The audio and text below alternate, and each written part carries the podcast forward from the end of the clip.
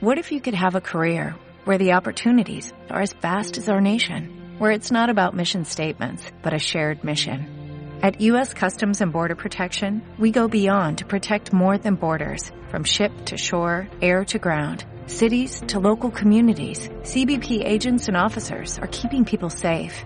Join U.S. Customs and Border Protection and go beyond for something far greater than yourself. Learn more at cbp.gov/careers. Hey guys, it is Ryan. I'm not sure if you know this about me, but I'm a bit of a fun fanatic when I can. I like to work, but I like fun too. It's a thing. And now the truth is out there. I can tell you about my favorite place to have fun. Chumba Casino. They have hundreds of social casino style games to choose from with new games released each week. You can play for free anytime, anywhere and each day brings a new chance to collect daily bonuses. So join me in the fun. Sign up now at ChumbaCasino.com. No purchase necessary. VGW Group. Void were prohibited by law. See terms and conditions. 18 plus.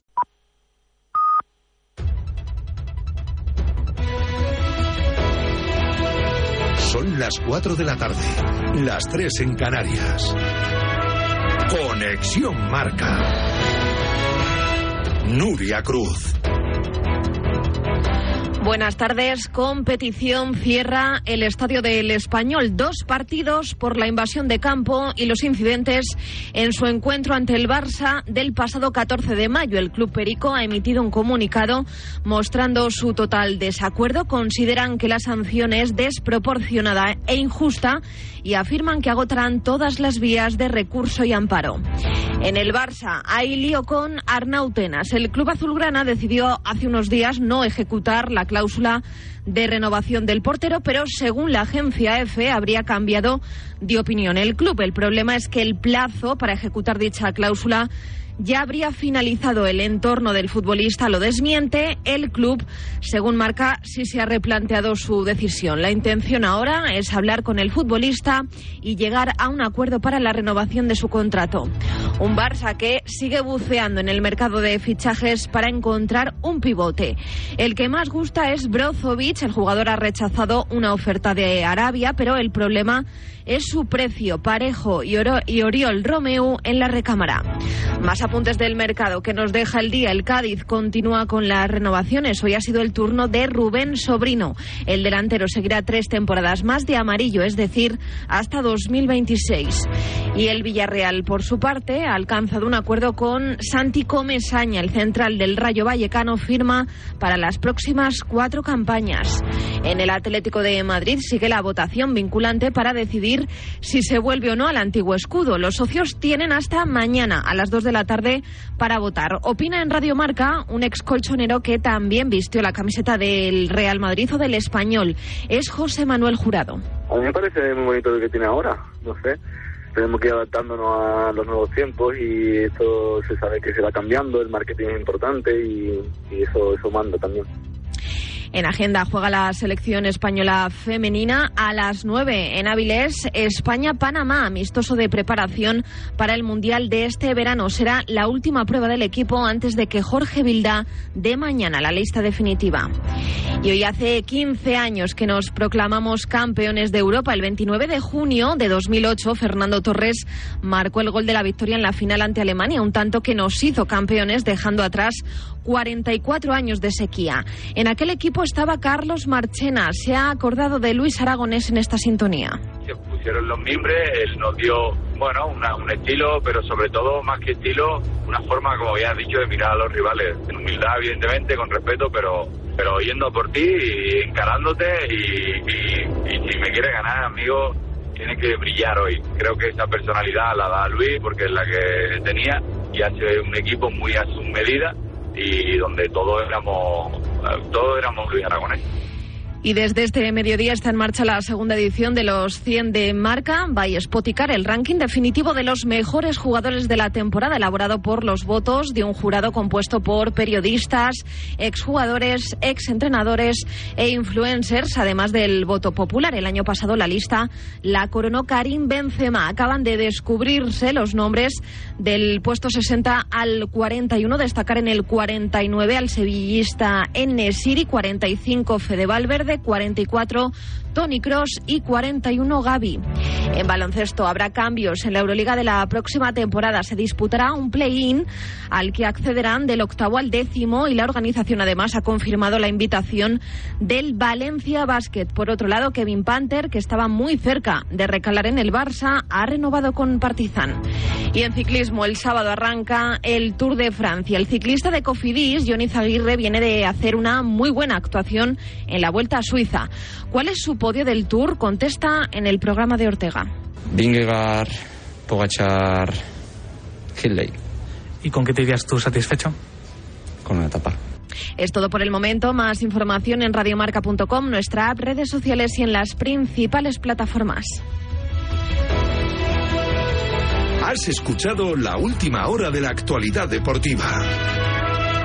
Conexión Marca. El seguro de hogar de línea directa ahora también se ocupa de todo lo importante en caso de que ocupen tu vivienda, para que siempre estés tranquilo cuando no estás en casa. Asistencia jurídica, gastos legales, rehabilitación de tu vivienda. Cámbiate y te bajamos el precio, sí o sí. Despreocúpate. Llama o ven directo a lineadirecta.com. El valor de ser directo. Giro de Italia Ride Laika Pro Tenerife vuelve. 18 y 19 de noviembre, dos etapas con salida desde Adeje y Arona para sumar 200 kilómetros y más de 4.000 metros de desnivel entre ambas. Inscríbete en www.giroridelaikaprospain.es con el apoyo de Turismo de Tenerife. Dos cositas. La primera, estoy cansado de que me subas el precio constantemente. La segunda, yo me voy a la mutua. Vente a la mutua con cualquiera de tus seguros y te bajamos su precio, sea cual sea. Llama al 91 555 5555. 91 555 5555. Por esta y muchas cosas más, vente a la mutua. Condiciones en mutua.es. 27,000. ¿Cómo? 27.000. 27.000 oyentes más. Radio Marca sube según la segunda ola del Estudio General de Medios. ¡Anda! 460,000. 460.000 oyentes. Radio Marca tiene 460.000 oyentes. Y ese es nuestro mejor dato desde la temporada 2015-2016. Pues qué bien, ¿no? Claro. Y la temporada que viene, más, más y mejor. Radio Marca. Gracias a ti. La pizarra de Quintana con Miguel Quintana, Adrián Blanco y Nahuel Miranda.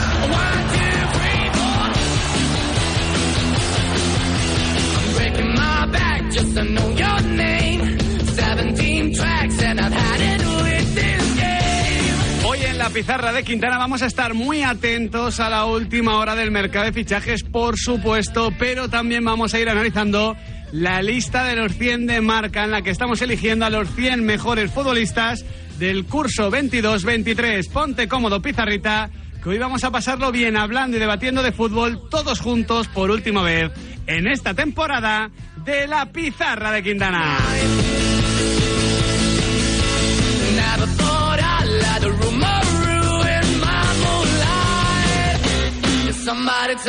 Muy buenas tardes, queridos y queridas oyentes de Radio Marca, la radio del deporte. Pasan siete minutos de las cuatro de la tarde de este jueves 29 de junio de 2023.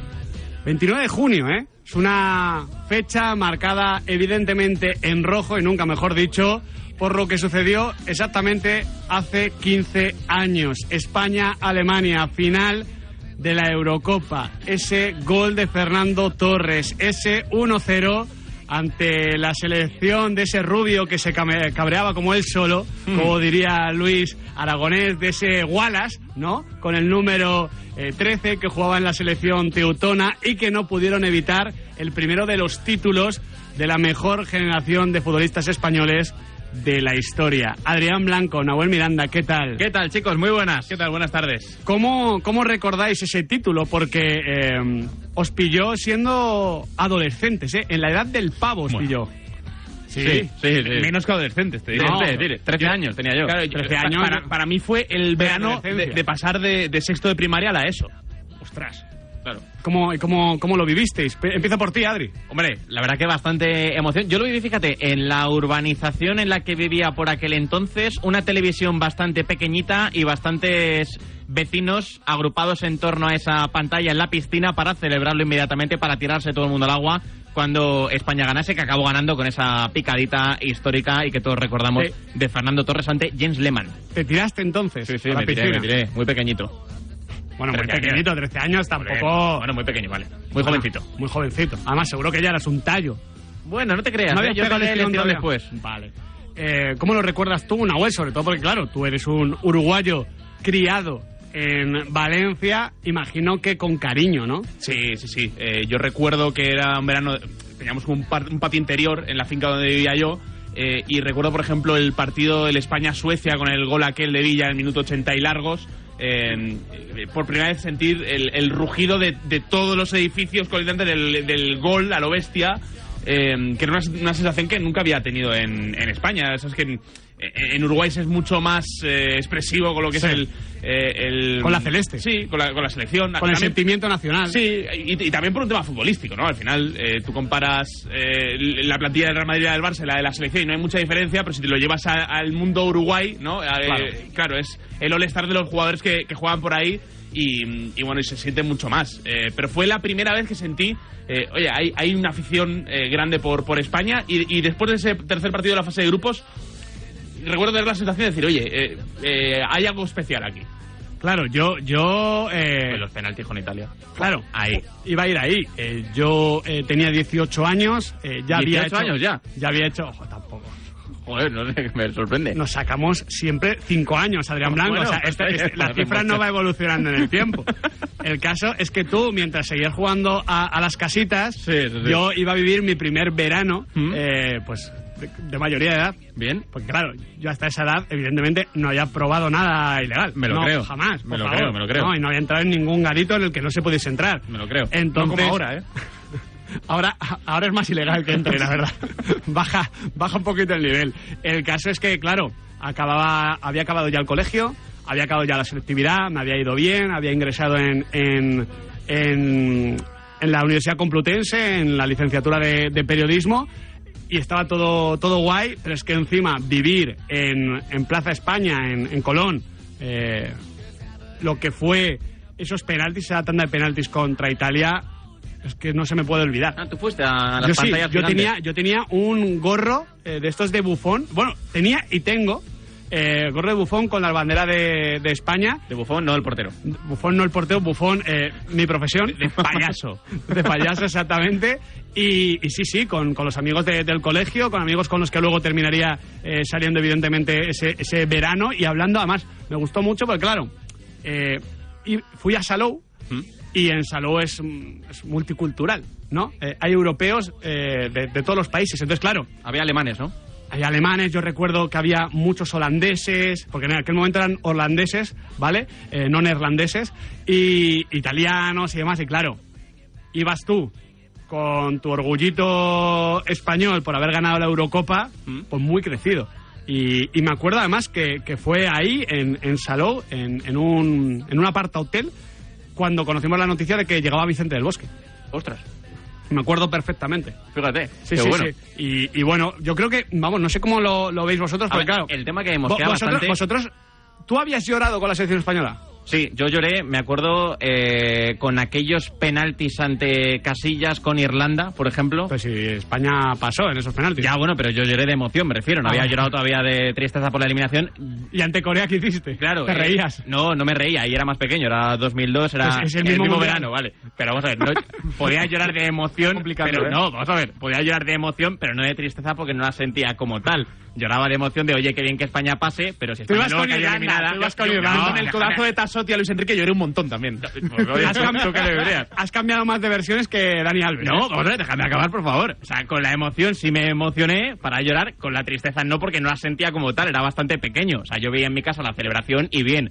Luego veía en mi casa que nos había eliminado Corea en aquel momento y dije, oye, pues tampoco... Y, y- dijiste, pues qué bien, Corea. No, me fui a la cama otra vez, porque era bastante pronto, de eso sí me acuerdo. P- Pítale fuera de, de, de, de- de- saque de puerta otra vez eh, a, a Joaquín. De ¿eh? eso sí me acuerdo, que era bastante pronto. Y, y yo sí que 2002. te- yo la sensación que tengo más presente es eh, después del partido contra Rusia en semifinales, el, el sentir de, oye, Es el, para- eh, mi partido favorito. Sé Claro. que luluego España Mm. ha ganado a, a Italia en una final de una Eurocopa. Recuerdo un partido en España-Francia reduciendo España a Francia a la mínima expresión, pero mi partido favorito es ese, esa goleada 3 a 0 ante, ante Rusia. Sí, eh, yo creo que es el partido que marca una generación realmente. Y esto lo decía Hernán Casiari, ¿no? Que eh, esos partidos que empiezas a vivir en, en la adolescencia, eh, luego van a pasar mundiales, Eurocopas, Nations League, lo que sea, pero esos son los partidos que más te marcan y, y es lo que los partidos que tú tienes que intentar que eh, tus primos, tus sobrinos, tus hijos eh, disfruten al máximo, pues sabes que les van a marcar. Es ine- ¿Recordáis los goleadores de aquel partido ante Rusia? Marca Xavi,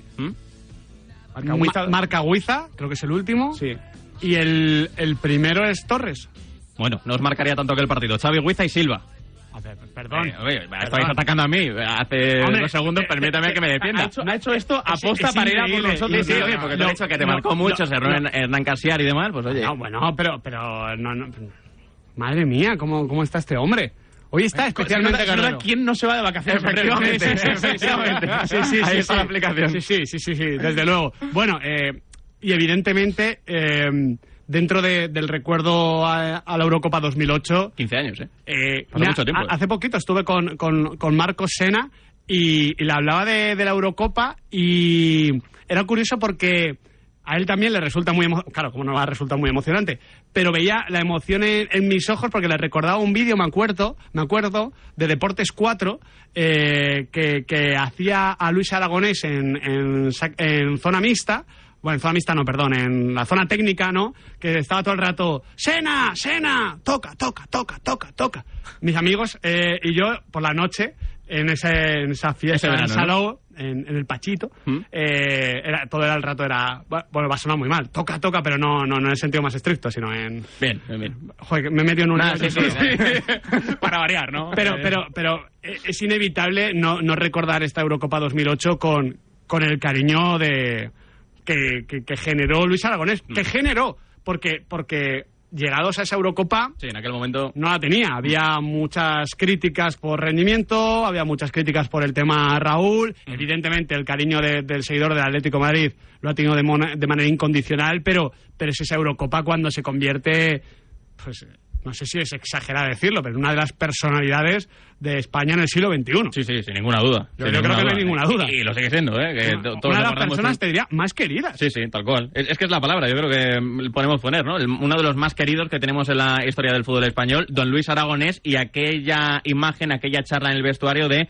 este se calienta como la madre que lo parió. Es que me encanta. El rubio. El rubio, el rubio se calienta como la madre que lo parió. Es que me encanta porque referirte a Bastian Schweinsteiger es, la, es la descripción más precisa. Sí, sí, no. Este rubio se calienta con la hora que lo parió. Buena- buena reacción del vestuario, ¿no? Hombre, El cachondeo ahí, hombre, claro. O sea, es que te imaginas, esto lo han contado ellos, no lo ha contado Xavi Hernández, No, eh, no. lo ha contado Fernando Torres, Reina, todos, Casillas, sí. te, te cu- cuentan, dicen, joder, estábamos en la previa de una final de Eurocopa, el partido pues probablemente más importante de la carrera de todos, e incluso alguno ya había ganado eh, Champions, eh, pero, pero claro, te plantas ahí con toda la presión, con todo el nerviosismo, y tu líder, tu seleccionador, que ha creído en ti, que ha creado una familia, empieza a llamar a Michael Ballack, un tío que ya tenía mil tiros dados, le llama Wallace, y, y, a- y, a- y Desbasteiger dice esto, es que joder, es que es, es chapó. Etiqueta de negra Wallace, ¿eh? que decía Andrés Montes. Sí, lo verdad que me decía por Rasit. Sí, sí, sí. Eh, y claro, hablando de todo esto, eh, bien haría eh, España, no sé cuál es el camino, eh, sinceramente, pero en recuperar esa ilusión. Eh, es que yo lo que más recuerdo es ese ambiente de, de ilusión generalizada. Es complicado. Hemos hablado de, de cómo se celebró el, el quedar primeros de grupo en la última jornada en el partido donde hace rotaciones. eh, Sí, claro. contra Grecia es... Contra Suecia es el último. No, ¿no? Suecia es segundo, Grecia ah, no, tercero. contra Suecia es cuando. Sí, justo, justo. Contra Grecia. Recuerdo un gol de, de la red. Puede ser. No, puede ser, Ahí, ya me pierdo. Ahí Ah, ya me es- pierdo. Es de la Eh, red y Huiza. eh, pero vaya. Don Dani Huiza. Charisteas, marca para Grecia. Eh, no sé qué, qué tiene que pasar para que la, selección genere ilusión de esta manera de nuevo, Pues, pero, eh, pero fue un verano muy bonito. Pues mira, primero hay que perder mucho, hay que mamar mucho. ¿Vamos bien? ¿Más? En ese camino. O sea, estamos Vamos, vamos cumpliendo etapas, Lo ¿eh? estamos haciendo cojonudo en ese sentido, aunque venimos de ganar la, la Nations League.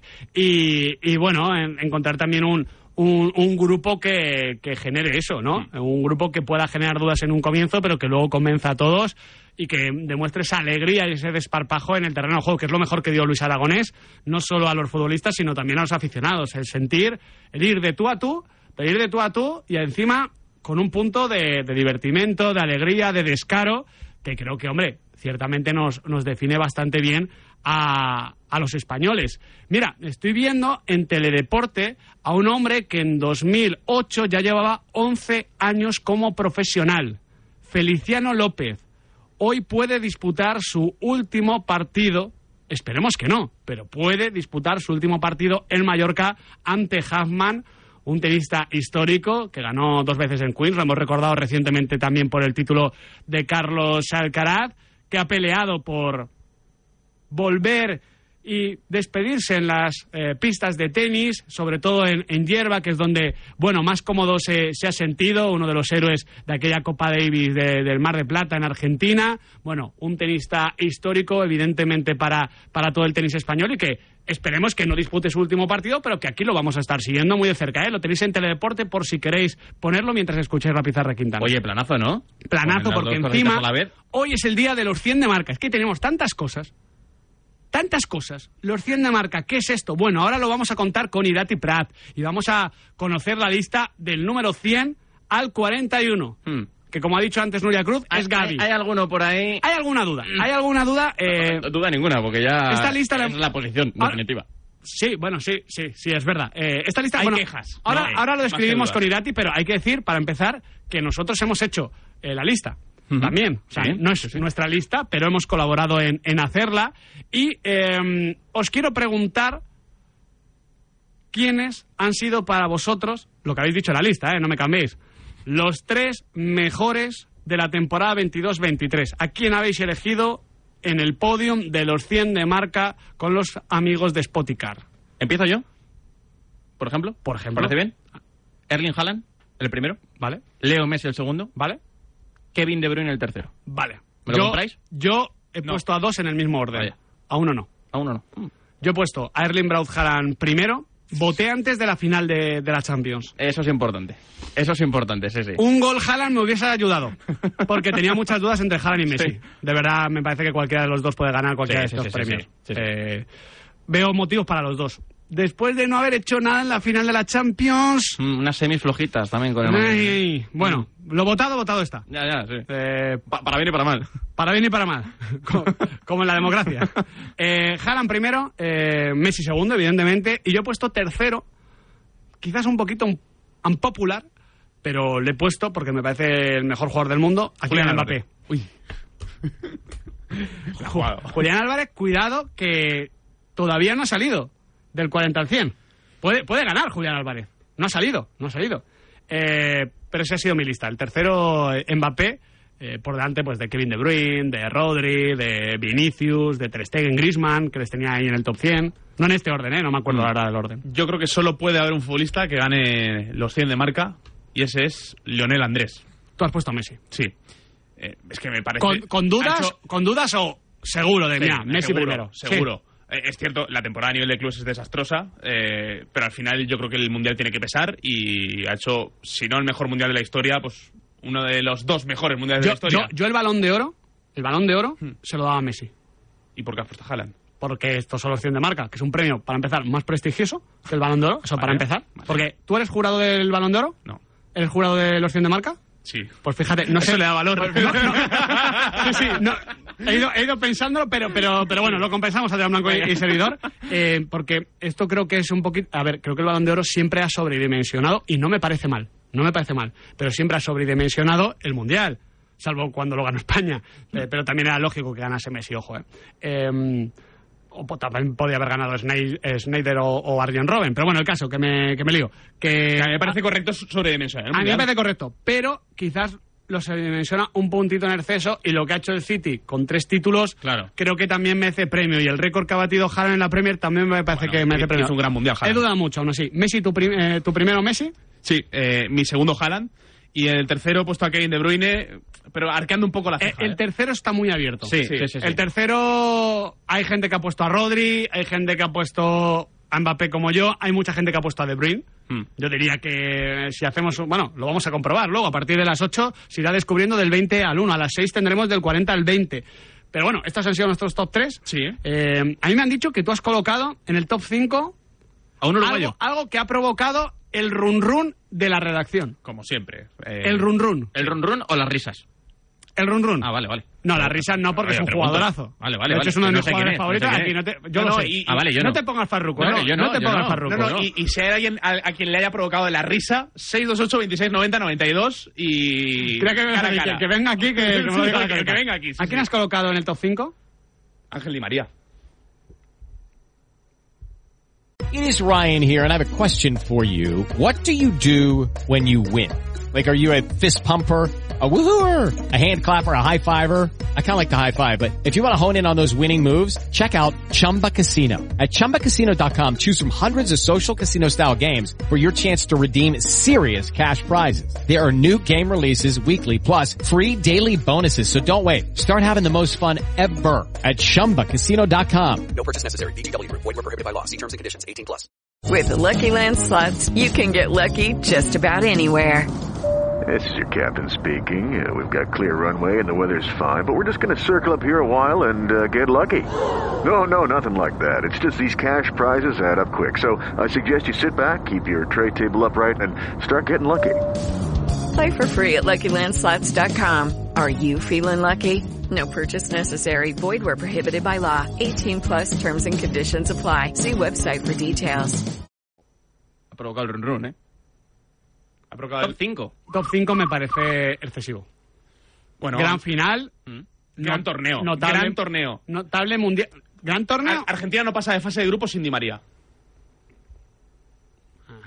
Hombre, a ver. Eh, y empezamos a jugar a la fútbol ficción. Claro. Gran final, eh, no sé, me parece un futbolista capital. Me parece el segundo futbolista más importante de la Argentina campeona del mundo. Si a ti te parece eso, entonces me parece hasta. Ya, ya por curiosidad, Yo, ¿te yo no he puesto a ningún, es? argenti- a ningún otro argentino en el top 5. Es que Y diría eh, que en el top 10 tampoco. eh, es cierto que ha sido un- una actuación muy coral, más allá de Messi. Claro, porque Eh, tienes a Enzo, tienes al Dibu, tienes a Otamendi, tienes a McAllister, tienes a Julián. Estaba Nahuel Molina también está. eh, eh, pero vaya, eh, a mí Di María me parece importantísimo. Vale. La- ¿Qué- la- a quién- Lautaro y, quién- no, ¿no? ¿Y a quién has puesto cuarto, entonces? Eh, pues no lo recuerdo. Eh, imagino que a Mbappé, eh, pero no lo tengo delante. Vale. Bueno, Eso va a generar el run run. que digo que, simplemente. que Lautaro no lo habéis puesto muy arriba, ¿no? Sí, yo al otro le he puesto arriba. Ah, sí. Sí, sí, no, pero- como no habéis dicho, no Ah, has sacado ah, bueno, en esta no- lista de nombres. porque no fue Eh, clave Adri, para ah, vale, vale, vale. Has venido aquí a vacilar y No, te no, no, no. Estás, no, no, Eh, estás, estás muy tonto. No, para nada. O sea, yo hago preguntas. Soy periodista y hago preguntas. Bueno, vas a hacer pues, muchas preguntas Haz en una julio. pregunta a los pizarritos. Venga, pues ya, ya que, ya que tienes tantas ganas, majo. 628 26 90 92. Oyentes de Radio Marca, amigos de la pizarra de Quintana, os preguntamos quiénes han sido para vosotros los tres mejores futbolistas del mundo esta temporada, que lo estamos publicando en marca.com. 628 26 90 92. WhatsApp de audio, notas de voz para que nos contestéis quiénes han sido para vosotros los tres mejores del mundo esta temporada. Ahora estamos con Irati Prat y explicamos un poquito cómo se ha hecho la lista. Hay una mosca aquí en el estudio, Juanma Gonzalo, que me está complicando la vida. Y no es Nahuel Miranda, del 60 al 40. Si quieres la mato, ¿eh? de- de- ¿Por mí? Sí, sí. Qué bonito, qué bonito. La, la tengo aquí, me, me está complicando la vida. Eh, Quédate quieto que, que voy. quita, quita. Tenemos también muchos fichajes oficiales. Francisco, nuevo entrenador del Rayo Vallecano, por fin. Sí. Se anunció ayer por la tarde. Santi Comesaña ficha por el Villarreal, ya lo sabíamos. Sí, también. Pronto lo de Terraz, pronto también lo de Aridane por el, por el Rayo de, de Francisco. Y se oficializó lo de Madison por el Tottenham, 46 kilitos. Bueno, bien. Cifra Sí, sí, lógica. Y lo de Kai Havertz por el Arsenal, que también teníamos ganas, 70 millones. Esto ya se estaba haciendo bola, ¿eh? Se estaba haciendo de esperar este. Sí, pero yo, confío mucho en Kai Havertz, ¿eh? En, el, Sí. en, en los 100 del año que viene vamos a poner a Kai Havertz. Yo quiero ver el encaje que en, tienen en- este en Arsenal. los, en los 30 del año que viene vamos a poner a Yo Kai quiero Havertz. ver dónde juegan este Arsenal. Y por último, eh, titular que tenemos que comentar, eh, los dos partidos de clausura para el RC Stadium por lo que sucedió en, en la celebración del título, podríamos decirlo así, del Fútbol Club Barcelona tras ese derby ganado en Cornellà del Prat. Se ha quejado amargamente el club Periquito. Puedo entender que se queje amargamente, pero me parece me parece una sanción hasta normal. Es que es- lo decía ayer con lo de Valverde, ¿eh? me es muy complicado valorar por qué dos y por qué, o si- y por qué no tres, por qué dos y por qué no uno, pero cuando... Estoy seguro que han fallado muchas cosas, y no Sí. solo en el español, ¿eh? Sí, no solo sí. en el español, pero cuando un, un- un sector de la afición, del club, Mm. eh, salta al campo en busca de agredir a los futbolistas del rival, ese club tiene que recibir una sanción. Y me parece lógica, honestamente, que sea eh, clausurar el estadio. O sea, es que me parece, honestamente, de cajón. Lo siento, Periquito, sé que no queréis escuchar esto, sé que os sentiréis eh, perjudicados, pero lo que sucedió fue muy grave. Le ha salvado al español, yo creo, la rápida actuación de, de las fuerzas de seguridad, eh, tanto la seguridad privada como de la policía que estaba ahí en el, en el estadio, pero al final es muy complicado porque siempre hay precedentes, siempre hay comparaciones que son odiosas, pero en algún momento, eh, en cualquier caso de sanciones de este tipo, eh, hay que empezar a ser un poquito Claro, es que, es que si no entramos en lo de comparaciones no se sanciona nada. Claro. O sea, hay que dejar de, ver a fu- de mirar a fulanito y centrarse en menganito, que es uno mismo, y decir, ostras, es que lo que pasó... Fue no- grave no- y, no pu- y fue pudo grave. acabar, y sobre todo, pudo acabar en una tragedia. hombre, yo... pudo acabar en una batalla campal con los jugadores del Barça. No sé. Sí, O sea, eh, sí, sí, sí, puede- claro. y en el momento en el que sucede eso, cualquier golpe mal dado puede acabar en tragedia. Eh, Pero, Claro, si, es que- si estamos aquí valorando el acierto. No, y, no, y te diría, y te diría más, es que, a ver, eh, no- y ni, ni siquiera hay que juzgar lo que pudo pasar. Hay que jugar lo que pasó. Mm. Y lo que pasó es que un equipo tuvo que salir a la carrera del terreno de juego porque eh, 100, 200, 300 indocumentados saltaron a zumbarles. Es que simplemente con eso. Yo entiendo la defensa del español, entiendo que el club quiera proteger sus intereses, por supuesto, pero entiendo también quien dice que la sanción se puede quedar corta. ¿eh? Para mí es muy grave lo que pasó, no se puede volver a repetir y no sé si dos partidos, no soy yo quien debe valorarlo, no sé si dos partidos es una sanción justa. Sí, dos, tres, cuatro. Yo no sé exactamente la, la cantidad, pero que se debía cerrar. Me parece bastante coherente y bastante lógico, ¿no? O al menos a nivel de sentido común, ¿eh? Que es el menos Sí, sí. común de los sentidos, pero que a veces hay que utilizarlo un poquito más. Estos son los titulares. Venga, que ya hemos hablado mucho de los 100 de marca, vamos a, a tratar esta cuestión con uno de, de los organizadores, ¿eh? Uno de, de los padres fundadores de, de Sí, los sí. 100 de marca, podríamos decir. Tiene Sonríe, mucho, ¿eh? uno, sí, de, sí. uno de los hombres fuertes. Tiene mucho Sí, peso sí, en sí. marca y en radiomarca. Su, su voto, pícara, ¿eh? su voto vale por 10. Se está riendo. Sí, sí, se está riendo. Vamos a comentar los 100 de marca.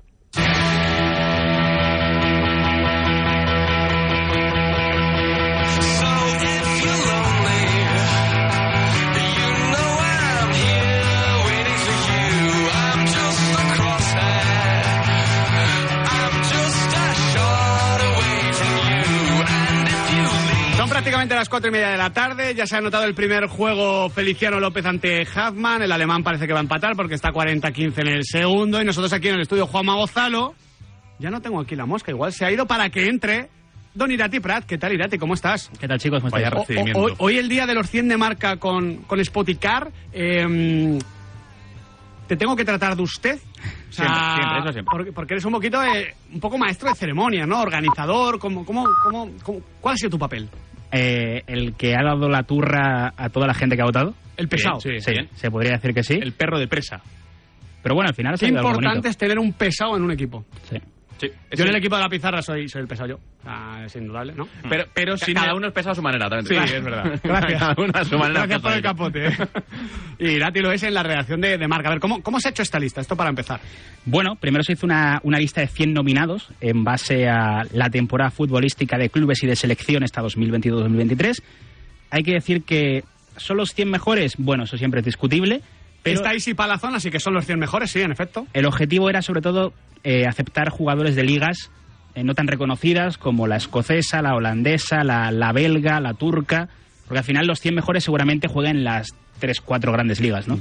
Pero queríamos abrir un poquito más, como ya hicimos el año pasado, el abanico para también destacar a otros jugadores. Y a partir de ahí, cuando se eligieron esos 100 nominados, pues se Podemos seleccionó- decir que con la lista de 100 eh, son todos los que están, pero no todos los que... No están todos los que son. Exactamente, gracias. O sea, quiere decir que podríamos anotar a más, pero todos esos están con razones. Sí, porque como tengamos que hacer los 200 a partir del año que viene, a lo mejor ya se nos va Proponlo, tú de las proponlo. manos. Y claro, a partir Sí. de ahí habéis seleccionado a los 100. Sí. Hemos, hemos. No, no, no. Tú vas Ah, ah, vale, claro. Ah, sí, vale, vale, vale, vale, vale, vale. Efectivamente. No sé ni lo que has hecho para poner a Di María de quinto. No, seleccionamos a los 100 nominados y a partir de ahí elegimos el jurado internacional. Oh. 115 personas han votado, más eh, los de Storks de marca, y 116 eh, miembros del jurado en total. O sea, tú fuiste quien nos eligió a nosotros para votar. Sí. Po. Qué bueno, Juan Gracias, Irati, ¿eh? gracias, Irati. Y bueno, pues periodistas de- del Sí. mundo marca, pero también muchos periodistas de, de otros países, también de, de España y de dinos otros alguno, medios. dinos alguno. Pues tenemos eh, Suecia, tenemos Argentina, tenemos Oh. México, tenemos Grecia, tenemos Serbia, tenemos eh, Mauritania. Pues esto es mejor que el balón de oro, ¿eh? Uruguay. Uruguay tenemos también. Varios, no solo a Nahuel Miranda. Ah, Ah, vale. Que no votó ningún uruguayo en el top 5. datos. Bueno, el Datos. mundial para el olvido. Bueno, bueno, pero no lo votaste. Bueno, Y también Eh, han votado deportistas.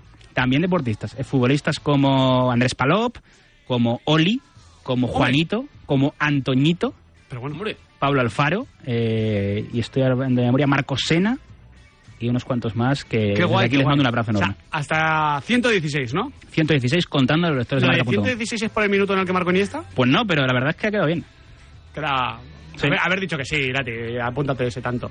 Vale, eh, ya hemos eh, conocido la lista de, del 100 al 41. No la voy a leer toda. Eh, la tenéis en marca.com. Estamos pro- abriendo la portada desde buena parte de la mañana y lo vamos a, a estar comentando hasta, hasta la noche. De hecho, a las 8 de la tarde es cuando empieza a desglosarse del 20 al 1, ¿verdad? Empieza el show, sí. Empieza el show en marca.com. Empieza vídeo, la gala. Efectivamente. Que ya hay, hay mucha gente que nos ha pedido que esto lo llevemos a... Mucha gente que ha votado nos decía, quiero ir. Ah. O sea, que cuidado, que a lo Me mejor en años próximos hay Y que... me han dicho, me han dicho, bueno, me lo ha dicho Juan Ignacio Gallardo, Bueno, el presi, eh, que el ganador, el ganador, hay sorpresa. Sí. Vale, ahí ya está, ya está. No he dicho hasta, más hasta ahí podemos decir. Vale. Sí podemos contar ya, porque ha salido a las 4 de la tarde, eh, del 41 al 60, por ejemplo, ha salido Colomuani, el 58, ha salido Josco Guardiol, el 53, Muy atrás. Josef Nesiri, atrás. Josef Nesiri, el 49, No estoy de acuerdo. Fede Valverde, el 45, Bueno, muy arriba. Tony Cross, el 44, que es difícil, ponderar difícil, tema claro. mundial, temporada Sí, siempre me pasa. exacto. El 41 Gaby, que es el último nombre que hemos conocido. A ver, nosotros que hemos tenido que votar, todos hemos tenido que votar los 50 primeros, ¿verdad? Efectivamente. Es muy complicado Es ordenar. O sea, tú puedes ordenar. Yo ordené, creo que los 10 primeros con cierta coherencia, del 10 al 20 con un poquito de coherencia, a partir del 20, del 20 al 50 es muy complicado. Aleatorio. No, hombre, no aleatorio, pero. No, pero es difícil, es muy difícil. Como un filtro de TikTok, ¿no? Entre este y O sea, este o vas sea, pegando el no, cabezazo te para el costado, ¿no? Te quiero, te quiero decir, eh, yo qué sé, Colomuani o Fede Valverde. Eh, ¿Por qué? Colomuani. Vale. Bueno, Colom- rápido. eh, Un pasito de la gloria, de ¿eh? patrias, ¿eh? Esto lo, lo comentaba antes en nuestro Twitch, eh, Colomuani 58. ¿Qué posición sería Colomuani si el Dibu no le hubiera parado aquella? Bueno. El 1. Es que... El 1. Lo que pudo ser y no fue, ¿eh? Lo que pudo ser y no fue. El, el Dibu todavía no ha salido. No. El Dibu todavía no ha salido. Guardiol, por ejemplo, es el 53. El 52 es Declan Rice, por el cual van a pagar 100 millones de euros. ¿eh? Terriblemente bueno, en contra. Guardiol, igual, mira, lo O- leo, o- lo, o igual otros lo 100, leo sí. de- del 60 al Venga, 41, venga, venga. El 60, eh, Arraja Kimi. El 59, Teo Hernández. El 58, Colomani. El arriba. 57, Salivá. El 56, Mike Mañán, que me parece que está bien. El 55, Salivá muy abajo. Bruno Guimaraes. El 54, Lobozka. El 53, Josco Guardio. El 52, Declan Rice. 51, Paulo Dybala. Bueno, bueno. 50, Alejandro Valde. 49, Giuseppe Nesiri. 48, Di Marco. Temporadón de Di Sí, Marco. sí, sí. Eh, 46, Ángel Di María. Terrible.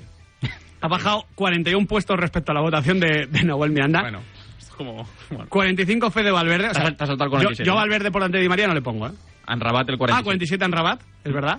Eh, 47 Di María, 45 Valverde, 44 Tony Cross, 43 André Onana, 42 Min, bueno, Kim Jae Min.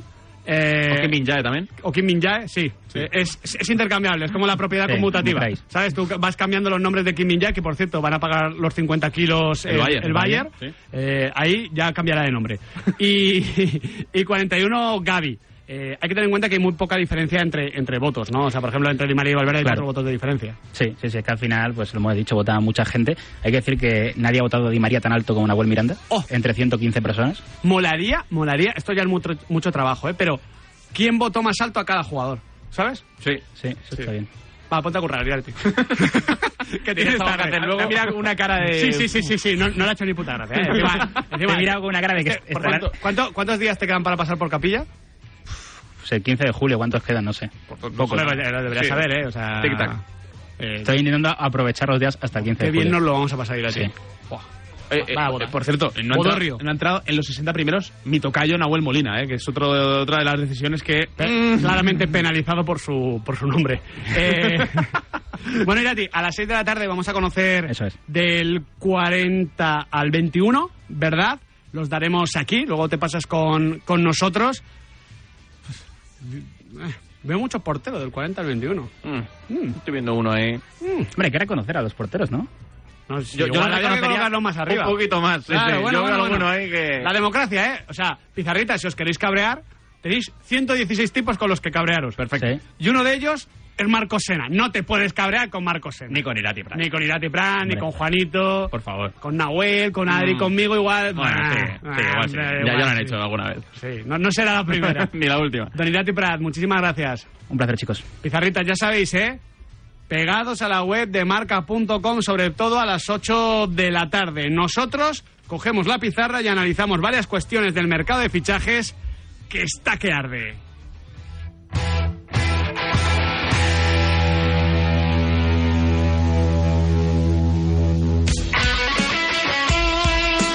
Deporte es nuestro. Radio Marca. Ràdio Marca Barcelona, la ràdio dels esports. Ahora coge de 7 a 8 de la tarde su informativo 360, dirigido por Nuria Cruz. Más de 40 voces en una hora vertiginosa de radio en la que las últimas horas cobran protagonismo. Esta semana, como decíamos, Nuria, se completan los octavos de final de la Copa del Rey con las eliminatorias. Pues bien, le contesta el presidente del gobierno, Pedro Sánchez. Información, opinión y reflexión para cubrir el panorama deportivo mundial. Y mientras, como decía Rafa Nadal, esta madrugada ha arrancado el Open de Australia. El premio de BES al mejor entrenador. Vamos a ver si podemos escuchar a Tomás. Informativo 360 con Nuria Cruz y Pablo Parre en marcador. Mañana, marcador. Mañana, Radio Marca. Ahora, la radio. Radio Marca te lo cuenta todo.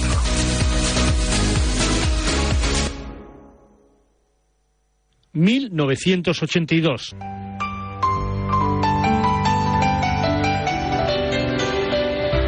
¿Sabes? Empiezo a recuperarme. ¿En serio?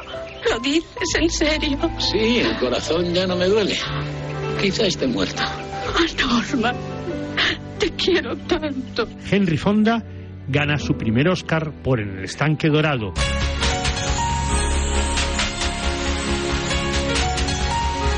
Mientras Rojo pierde el Oscar por Carros de Fuego. La Claqueta. Un año glorioso que soportará que unos locos del cine comiencen su andadura radiofónica con La Claqueta. Gracias a todos por estos 40 años. Han sido de película. La Claqueta. 40 años amando el cine. Domingos de 8 a 9 de la mañana en Radio Marca.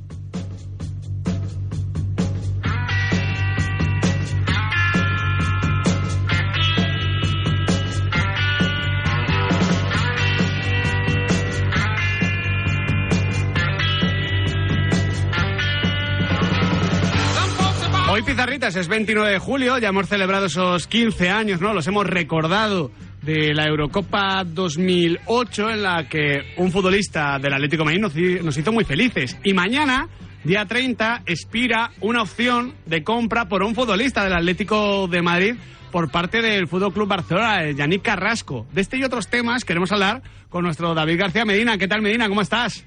Hola, ¿qué tal? Buenas tardes a todos. Lo de Carrasco no se va a hacer, ¿no? O sea, descartadísimo.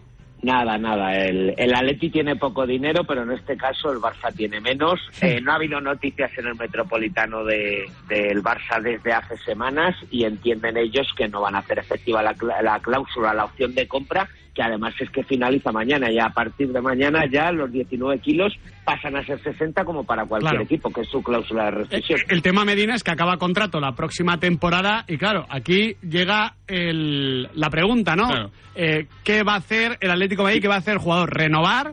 ¿Quedarse sin renovar? ¿Venderlo a la. Premier? Aquí hay una clave que para mí es lo que va a decidir este caso, que es que el Atleti y Pinizavi, que es el agente del Sí. belga, acabaron muy mal cuando intentaron renovar hace más o menos un año. El jugador tenía una propuesta de mejora, se le prometió en su día que se le iba a igualar a Saúl Coque en el segundo escalón salarial.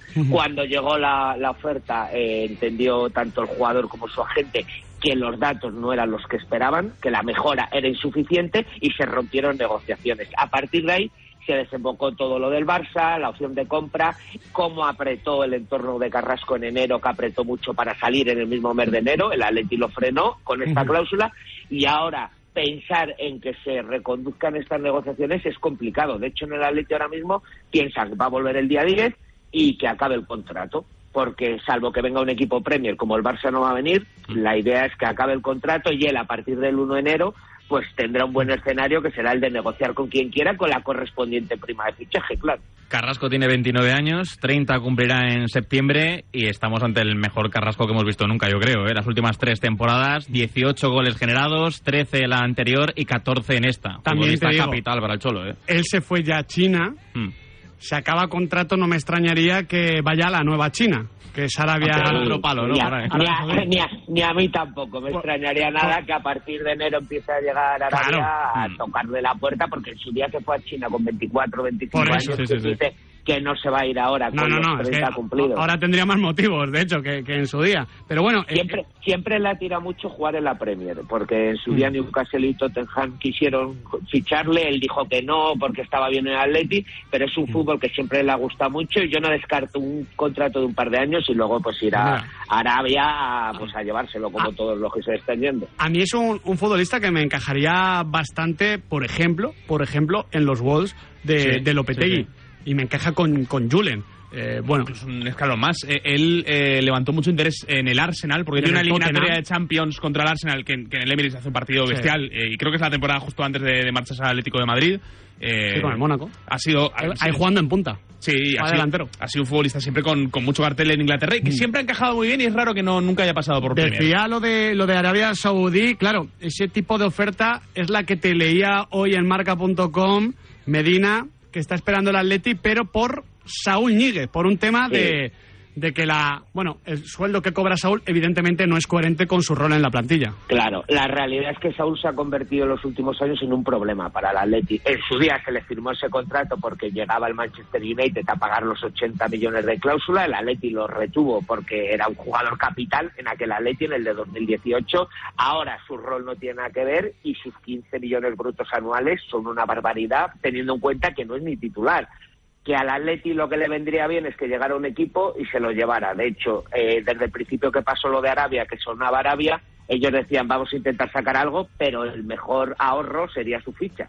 A partir de ahí, el entorno de Saúl, con su agencia, que es Stellar, la de Barnet, eh, están moviendo al jugador por Arabia en busca de un contratazo. Si ese contratazo se lo ponen en la mesa, Saúl se irá a Arabia y el Atlético aceptará de buen grado pues ahorrarse la, creo que tercera o cuarta ficha más alta del equipo, teniendo en cuenta que no es un jugador titular. Medina, sabemos que el Atleti está buscando un medio centro. Hace unos días comentábamos la información del equipo de Sofiane Rabat, que había interés del Atlético de Madrid en fichar al futbolista marroquí de la Fiorentina. Hace unos minutitos ha publicado de Athletic, han publicado en Inglaterra, que Pierre Emile, Emil Hoybier, el futbolista del Tottenham, está Buenísimo. abierto a salir este verano y que el Atlético de Madrid está interesado. No sé si sabes Eh, algo...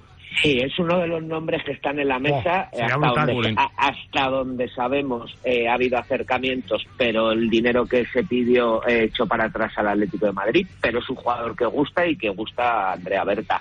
Que está en el mercado para el Atleti, a mí ahora mismo me parece, de hecho de esta misma mañana pregunta por el Atleti, a ese precio, al precio que, que se estima unos 40 millones de euros, es imposible fichar por el Atleti. Otra cosa es que entrar alguien en la operación y ahí, ojito con la opción de que pudiera entrar Carrasco. Claro. Que baj- bajar el precio del medio centro Tendría mucho con la sentido. entrada de Carrasco. Ahí esa, esa carambola podría darse porque además no hay que olvidar que Atlético y Tottenham tienen una relación estupenda como se ha demostrado con, con los casos de Reguilón y de, y de Doherty de los últimos del, de esta última temporada. La verdad es que lo de Pierre-Emile Hoiberg sería un fichajazo. por parte- yo, no, yo no le, yo no le he visto jugar mucho, pero dicen que es muy, Buenísimo, muy bueno. buenísimo, ¿eh? de verdad. O sea, es verdad que viene de un año un poquito más complicado, pero a mí me parece un, un pedazo medio centro. eh, en nivel de distribución de balón, tiene un rango de pase brutal, unos cambios de orientación, es muy bueno en salida. Y que es el típico jugador que, que gusta al, al señor colchonero. Y 27 años, ¿eh? O sea, voy a, voy, voy a decir el nombre. Creo que podría convertirse por fin en el relevo de Tiago Méndez. Ese- ese- esa pieza que tanto Pala- echa falta. palabra- palabras por eso, por eso, por eso te digo. Porque la, de- la debilidad que tenía Simeone con Tiago no la ha tenido ni siquiera con el gran Rodri, que mira que todos Sí, sí, sí, por- por- está actualmente Rodri, por eso pero Tiago era la extensión de Simeone en el campo, o sea, Tiago era el jugador que mejor leía lo que quería Simeone, incluso ya cuando le fallaba el físico, seguía siendo vital por la manera de entender el juego que tenía Tiago. Totalmente. aparte de un jugador, un gran jugador, una gran persona, de lo mejorcito que ha pasado por el Atleti en los últimos años. Y por último, Medina, que ya tenemos que llamar a Barcelona para saber qué está pasando con Arnau Eh, lo de Galán no se ha hecho oficial, pero vamos, que eh, no, último, no, no ulti- preocupa, últimos flecos, como dicen siempre, últimos flecos, lo van a terminar de cerrar esta semana para la semana que viene ya pasar reconocimiento médico, posiblemente presentación la semana que viene y el día 7, que el día 7 ya vuelve el Atleti a incorporarse con sus compañeros. Pues esta es la última hora del mercado de fichajes para el Atlético de Madrid. David García Medina, muchísimas gracias. Muchas gracias a vosotros, un saludo. Se le está complicando el primer set a Feliciano López, ya le ha roto dos veces Yannick Hammond, el tenista alemán va 5 a 2, el Teutón ante Feliciano en el que podría ser el último partido del tenista español. Y como decía, nos vamos a Barcelona porque, bueno, ya habíamos descartado Arnau Tenas por el Barça, por la información que había salido, pero ahora parece que hay... Marcha atrás, ¿eh? un poco marcha Es un verano de marchas atrás en el, Sí. en el Fútbol Club Barcelona, ¿eh? Está recogiendo mucha cuerda, ¿no? No, no sé si es lo de Mateo Alemán, pero se lo vamos a preguntar a Luis Fernando Rojo. ¿Qué tal, Luis Fer? ¿Cómo estás? ¿Qué tal? Muy buenas tardes. Sí, sí, aquí parece que Arnau Tenas ha hecho un, un Mateo alemán, ¿no? Sí, pero, pero, pero, pero ha sido el jugador, ha sido el club. ¿Qué, qué, qué está pasando? Vamos a ver, hace dos días eh, salía la noticia de que el Barcelona no ejecutaba la cláusula que tenía para renovar unilateralmente el contrato de Arnau Tenas por dos temporadas más. Hasta ahí muy bien, el propio jugador además lo confirmaba en una rueda de prensa eh, cuando estaba concentrado con la selección y el tema parecía zanjado. ¿Qué ha pasado? Que han empezado a caerle palos gordos al Barcelona. Claro, estás dejando libre a un portero internacional eh, con un futuro, mm, parece que extraordinario. Sí, sí. A ver, vale que a lo mejor tú puedas pensar que no es el portero para el primer equipo, el portero número uno para el Barcelona, pero de ahí a dejarle libre, ya te digo, empezaron a caer palos y entonces el Barcelona se lo ha replanteado. Pero ¿qué pasa? Que cuando ha querido recular, se ha dado cuenta de que el plazo ya se le había acabado. Ya no podía ejecutar la cláusula, que de hecho ha sido la sorpresa porque ha habido un teletipo de la agencia EFE que decía que lo había hecho. Claro, cuando hemos preguntado me ha dicho, de eso nada, de eso nada, si es que ya acabó el plazo, no puede haber. Y nos dicen que el Barcelona lo que quiere ahora es hablar con el jugador para ver si reconsidera eh, su postura y estaría dispuesto pues a bueno no tiene que reconsiderar su postura si estaría dispuesto a renovar el contrato pero eso sí empezando de cero ya no hay ninguna condición pactada Hay que recordar que ahora el fichaje, pues estaríamos hablando de un fichaje de Arnautenas, sí que tendría impacto, por ejemplo, en el- en el fair play financiero del Barça, que es algo que no pasaría con el caso de la renovación. Y claro, a ver, es Arnautenas, no es el caso de Messi, eh, Sí, que, que también pasó en su día, tiene mucho menos impacto. eh, pero claro, cuando estamos hablando de equilibrios muy delicados en la economía del Barça, no sé si afecta o no. Ya decía yo ayer, a mí, a mí, yo lo que le he visto a Arnau Tenas y le estamos viendo mismamente en el sub-21, Sí, sí. yo, yo decía que igual el Celta tenía que apostar por él. O sea, un equipo de zona media, vamos a decir, en, en la Liga Española, más o menos, eh, podría darle la titularidad a Arnau Tenas. Entonces yo creo que como segundo portero del Barça o como negocio del Barça, pues podría ser muy interesante. Luis Fer, eh, ya para, para acabar, más allá del tema Arnau Tenas, ¿cómo está lo de Frank y esa oferta de Arabia Saudí, esa, esa operación salida? Pues está en el aire, porque aunque se habla mucho de esa oferta, eh, no acaba de llegar la propuesta concreta por el, por el jugador africano. Entonces, bueno, el Barça está en espera porque sabe que si saca a que sí tendría un poco más de fair play para intentar cerrar la operación Brozovic, que es la que ahora mismo quieren cerrar para el pivote ofensivo, pero no saben si van a llegar, porque claro, están en esta regla del 50% que, que les impide eh, bueno, pues llegar a los objetivos que se quieren marcados. Pero ahí están esperando, expectantes, sobre todo Xavi Hernández, para ver si pueden hacer Brozovic, que es un jugador que le gustaría mucho, bastante más que las otras opciones de que están en la O sea, o sea, ahora mismo Luis Fer, el número uno, habiendo descartado por completo a Martín Zubimendi, es Marcelo Brozovic. Sí, una vez que están eh, Zubimendi y Kimmich, que también se pensó, Claro. estos están descartados, eh, el que ha entrado es eh, Brozovic, están ahí negociando con él, también hay una oferta de Arabia que está tentando al jugador del Inter de Milán y bueno, y le están peleando. Si no viene Brozovic, eh, las dos opciones que tenían eh, preparadas son Dani Parejo, que está prácticamente descartado, y Oriol Romeu. ¿Qué pasa con Oriol Romeu? Que el del Barcelona piensan que es un jugador que lo van a poder tener ahí listo hasta el 15 de agosto. Entonces, si no sale a Bro Brozovic, lo que van a hacer es esperar un poco, a ver si pueden vender a algún jugador, a ver si hay una oportunidad buena de mercado y si al final no sale, pues irán a por Oriol Romeo. Respecto a la figura de Brozovic, hoy en la portada de la gacheta de los Sport, eh, el Inter recoge que Brozovic ha vuelto a decir que no a Arabia, una segunda oferta, y que todo esto está poniendo en jaque el mercado del Inter, que de Claro. alguna manera se ve presionado porque, por ejemplo, quería eh, firmar a Fratesi, al chico que vimos en las semis de la Nations League contra España, que es, bueno, eh, un poco el, el chaval de moda en el Mm. fútbol italiano ahora mismo, pero claro, sin el dinero de Brozovic, el Inter no puede actuar y esto puede jugar en beneficio del Barça. Es un poquito efecto mariposa, ¿no? También sí. pasa el tema con, con lo de Andrés Onana y las porterías, que hay como varias porterías en Europa que están expectantes de un primer movimiento para que el Efecto resto dominó, ¿no? Una de pizza caigan. Justamente. Pues nada, Luis Fer, eh, si no hay nada más, te despido. Muchísimas gracias por darnos toda esta información. Gracias a vosotros y el mercado ya sabéis que aquí va a ser muy largo. Hombre, como siempre, Luis Fer, un abrazo.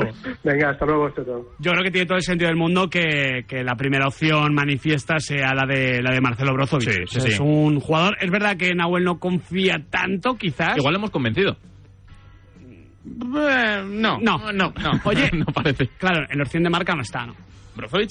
¿Sí está? Voy a- Pues no voy- lo sé, ¿eh? Voy a, No- voy a buscarlo. no tengo el recuerdo. Voy a buscarlo, tengo aquí la lista. O sea, ahora mismo tengo la lista que vale dinero.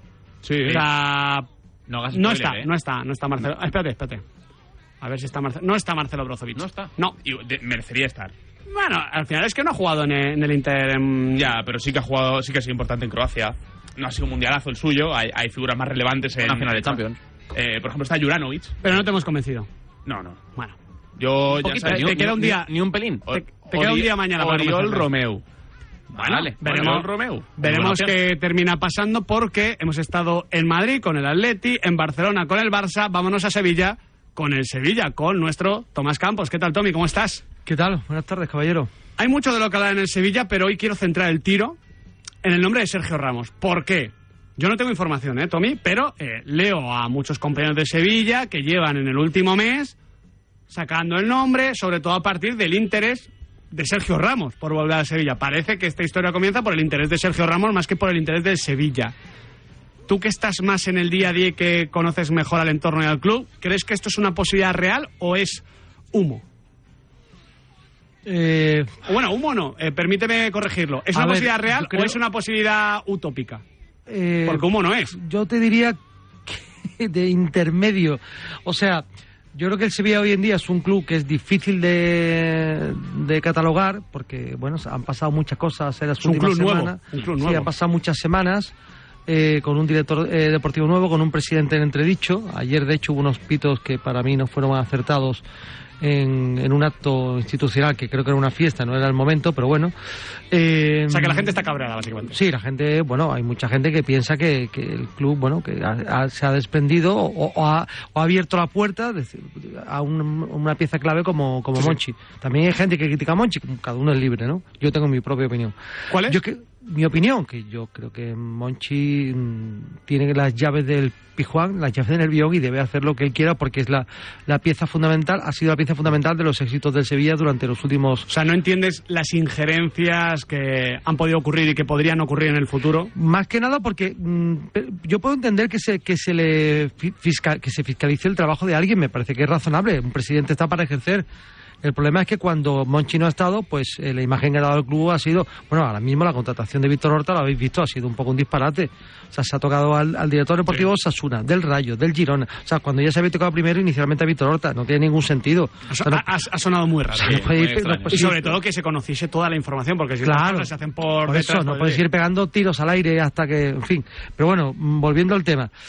Eh, una vez que, ha- que has cerrado de forma traumática la marcha de Monchi, el fichaje de Sergio Ramos abriría una nueva herida en el sevillismo, porque evidentemente hay un porcentaje alto de sevillistas que no verían con buenos ojos la llegada del Camero. Un porcentaje alto podríamos definirlo, Tomás, sé que es... eh, Eh, pues modo, no pero sé, que- yo no, no- Hombre, yo soy, Dos más, tercios. yo soy más fiable que las encuestas que hace el CIS, pero...